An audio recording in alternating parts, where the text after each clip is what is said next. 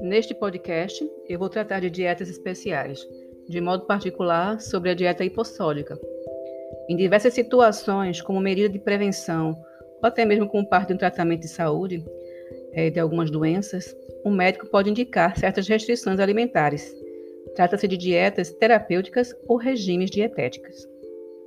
No caso da dieta hipossódica, ou seja, com baixo teor de sódio, principal constituinte do sal comum, cloreto de sódio, está indicada no tratamento de diversas patologias: hipertensão arterial, insuficiência cardíaca, perturbações renais, dentre outras. O sódio tem a particularidade de se associar à água e, portanto, a dieta hipossódica costuma recomendar-se, por exemplo, quando existe uma retenção de água nos tecidos, os edemas, e também quando se pretende diminuir o volume sanguíneo, no caso da hipertensão arterial mas nunca se trata de uma abstenção total do consumo de sódio. Primeiro, porque isso não seria possível, uma vez que o mineral está presente em praticamente todo tipo de alimento. E depois, porque o organismo necessita sempre dele, mesmo que seja em quantidades mínimas.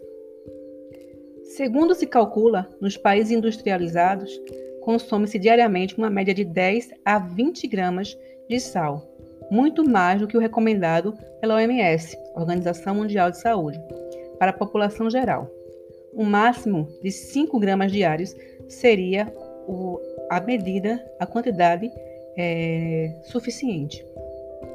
Mas no caso da dieta hipossódica, pode ser preciso diminuir ainda mais essa quantidade, embora em graus diferentes. Contudo, as necessidades de cada caso em particular deve ser observada.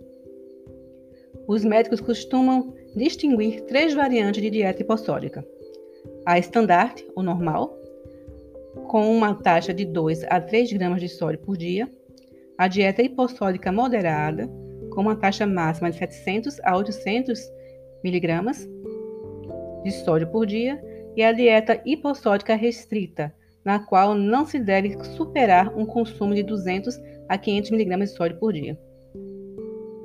Geralmente, para se seguir uma dieta hipossódica, deve-se reduzir, ou melhor ainda, suprimir o hábito de adicionar sal às refeições, bem como moderar ou suprimir o consumo de alimentos ricos em sódio, determinadas águas minerais, é, conservas, queijos, carnes, peixes salgados, defumados ou curados, marisco, produtos elaborados industrialmente e etc.